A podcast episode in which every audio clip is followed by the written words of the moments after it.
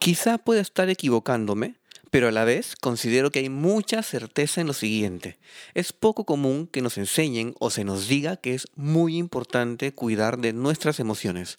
Usualmente se nos inculca desde pequeños el respeto hacia los demás y guardar las formas. Se nos habla de la importancia de no lastimar a los demás con nuestras acciones y ya más adelante de la empatía y de ponernos en los zapatos del otro.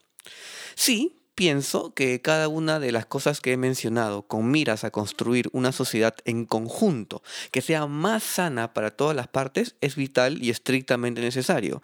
Pero también es vital y necesario todo eso sumado al hablar del cuidado de nosotros mismos, de velar por no desconectar de nosotros al intentar estar más conectados a los demás, de no estigmatizar tomar decisiones por nuestra salud mental y nuestro cuidado emocional. Sería muy distinto y muy distinta la historia si hubiera sabido de todo esto antes, pero nadie me dijo que mis emociones también son importantes.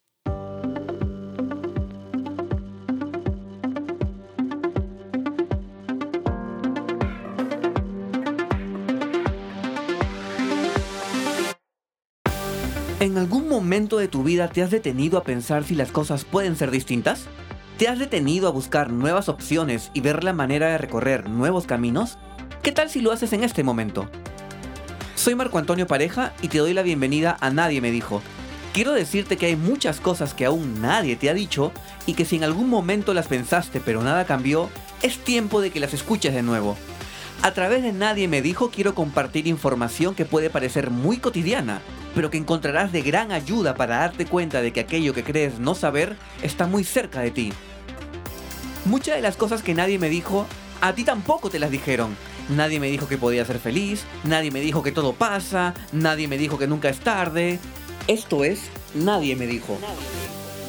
Conversaba hace poco eh, con, mis alumnos en clase y también formó parte de, una serie de, conferencias que di la semana pasada. Eh, acerca de las emociones y hablaba principalmente de la diferenciación que hay entre los animales no humanos, porque obviamente los humanos también somos animales, y, este, y nosotros. hay emociones de dos tipos, hay dos categorías de las emociones, las emociones biológicas y las emociones sociales. Los seres humanos y los animales no humanos compartimos las emociones biológicas. Y las emociones sociales no las compartimos porque eh, en este espectro de las emociones sociales se necesita relación entre los seres humanos. Por ejemplo, una emoción social son los celos. Una emoción social es la envidia. Otra emoción social es el rencor. ¿Sí? Se necesita una historia, se necesita un contexto, se necesita relación entre una, dos y más partes para hablar de celos o para hablar de, envidia. Eh, eso te genera también emociones, pero están vinculadas a lo que son las emociones sociales. Las emociones biológicas son emociones que compartimos con los animales no humanos, ¿no? Con un perro, con un gato, con los animales en general. Y son cuatro emociones biológicas. El miedo, la alegría, la tristeza y la rabia o furia, ¿no? O ira. Son esas cuatro. Miedo, tristeza, alegría y rabia. Son esas cuatro emociones biológicas que tenemos los animales biológicamente hablando. Eso quiere decir que a diferencia de los animales no humanos, los animales, o mejor dicho, los seres humanos, sí tenemos sentimientos. Esa es siempre una conversación en la cual termino cayendo, ¿no? Porque muchas personas piensan que los animales tienen sentimientos, no sé, su, mascota, por ejemplo, los más cercanos, ¿ok?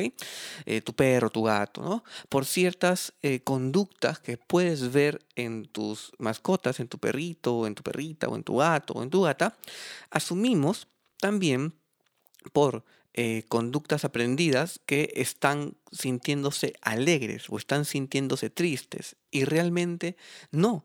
Aunque yo también entiendo porque caigo en ese punto de decir, mm, creo que está triste, ¿no? Creo que se siente triste. Hay una diferencia entre estar triste y sentirse triste en el caso de los animales.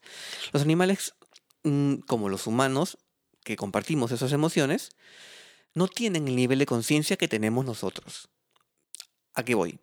El sentimiento, se habla del, del sentimiento como tal cuando somos capaces de interpretar la emoción.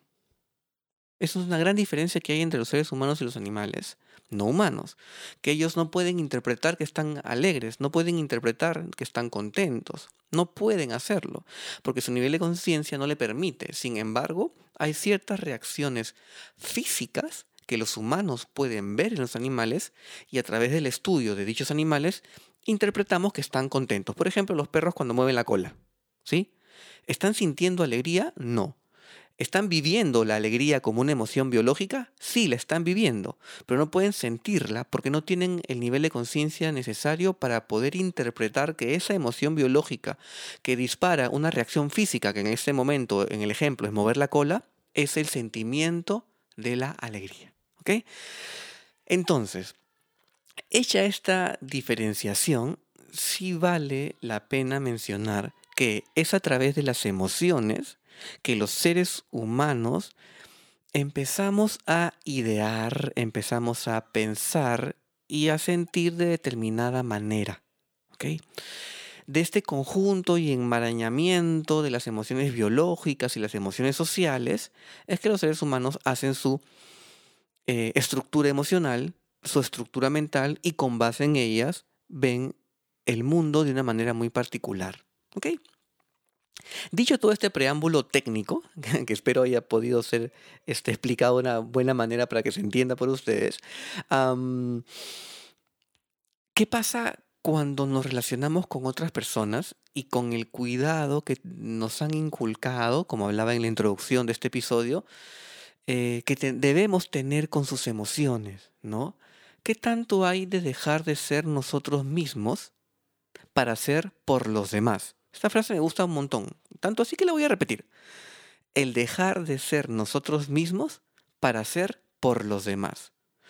Cuando ponemos en una escala mayor de importancia o ponemos en una escala mayor de em, eh, prioridad las emociones de los demás, probablemente probablemente, y me atrevería a decir la mayor parte de veces, estamos dejando de lado nuestras emociones. Porque, como también decía en el intro, nos han educado o siempre nos han mencionado la importancia de mantener las formas, de comportarnos bien, de, de ser empáticos, que no está mal, la empatía es necesaria en el bienestar social. Es, importante, es lo que nos ayuda a ir construyendo una sociedad sana y que vela no solamente por el interés propio, sino por el interés común, ¿no? Pero bueno, eso es un tema mucho más complejo porque hablamos ya de inclusive sociología, psicología social y más. Pero aterrizando nuevamente las emociones, muchas veces, por dar prioridad y mayor importancia a cómo cómo se puede sentir una tercera persona o una segunda persona en la interacción con nosotros, nos olvidamos de nosotros mismos, ¿no? Y a veces es nuestra voz la que callamos, ¿sí?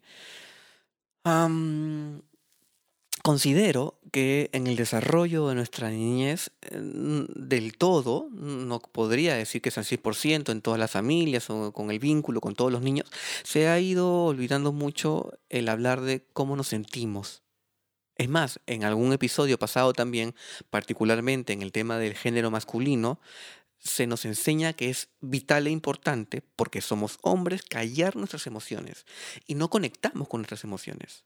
¿Ok? No decimos que lloramos, no decimos que sentimos, no decimos que nos sentimos frustradas, no decimos que tenemos miedo, no, sentimos que, no decimos que tenemos incertidumbre, que nos sentimos inseguros, que dudamos de nuestras capacidades, porque somos hombres. Y ese eh, siguiendo con el espectro de la masculinidad, eh, hace que no conectemos con la emoción. Y no, porque no se nos enseña también, no, pensamos en la importancia del, preámbulo que hice al inicio de este, de este episodio, que es a través de conectar con nuestras emociones es que podemos tener una mejor gestión de cómo pensamos, de cómo sentimos y a través de ello cómo actuamos, lo que hacemos y a través de ello los resultados que tenemos, ¿sí? No está mal velar por nuestras emociones. considero que mientras mejor gestión de nuestras emociones tenemos, mejor es la relación que vamos a tener con otros seres humanos. Por ende, el impacto va a ser beneficioso y positivo para ellos, pero también para nosotros. Porque no nos estamos olvidando en primera instancia de nosotros, que es el ser más importante con nosotros mismos y la relación que tenemos con nosotros. Yo sé que esto último ha sido medio redundante, pero es importante mencionarlo en este punto. No hay relación más valiosa y por la cual debamos velar más que la relación con nosotros mismos. Y muchas veces eso se confunde con egoísmo. Y no, no es egoísmo. El nivel de amor propio que puedes llegar a construir para ti es el mismo nivel que vas a darle a otras personas. No hay algo que tú puedas dar que no tengas para ti mismo, o no hay algo que tú puedas otorgar que no te otorgues a ti mismo. Y es aquí la importancia de velar por el cuidado de nuestras emociones. ¿sí? Muchas veces se malinterpreta y hasta se juzga de una manera súper cruel y súper peyorativa, inclusive nos señalan con el dedo, cuando tomamos decisiones de alejarnos de otras personas, de los demás, por nuestro bienestar. Y en los demás hablamos de amistades, pareja, familiares, ¿no? No se concibe la idea de alejarnos de otros por estar bien nosotros. Porque debiésemos, en teoría, y en mala teoría, diría yo, de tolerar toda actitud externa, o sea, de terceras personas, en la relación que tenemos con ellas. Y cuando tomamos partido y nos alejamos de esas personas que están en su natural nivel de conciencia, ¿no? Para no entrar en, juzgar, hacen lo que hacen, desde lo que tienen, debemos aguantar. Y no, no es así. Cuando la relación entre dos personas es, dañina para uno, está bien irse. Está bien también expresar, ¿sí? Eh, yo considero, eh, y es, confieso algo en lo cual sigo trabajando, es importante decir lo que sentimos, ¿no? Para eh, fortalecer las relaciones, pero a veces no somos, no podemos controlar, porque no somos responsables de cómo la tercera persona va a tomar lo que digamos. Pero es importante saber también decirlo con asertividad, ¿no? con un nivel de comunicación óptimo, que no quiebre eh, la relación o la disposición de la otra persona en escucharte. Aún así, igual, escapa por completo de nosotros cómo esa persona puede asumir lo que tú digas. Pero en aras de liberarte de este peso, y ojo con el tema de liberarte del peso, porque aquí se me viene a la mente una frase que me gusta mucho que es, la sinceridad sin empatía es crueldad. No siempre es importante ser sincero, sí, transparente, sí, pero empático también. No solamente por liberarte de la mochila, les, le pongas la mochila pesada a la otra persona, ojo con ello. en aras de esa sinceridad, para liberarnos de, de, lo que sentimos, es importante decirlo. ¿Sí? A ver, si hablamos de todo esto, del tema de las emociones y el cuidado de nuestras emociones y de decir lo que sentimos para no quedarnos con esta carga y decirlo asertivamente también, obviamente, pues para minimizar el impacto de lo que decimos en, en la otra persona, ¿Qué hacer para poder eh, darle más importancia a nuestras emociones? ¿Sí?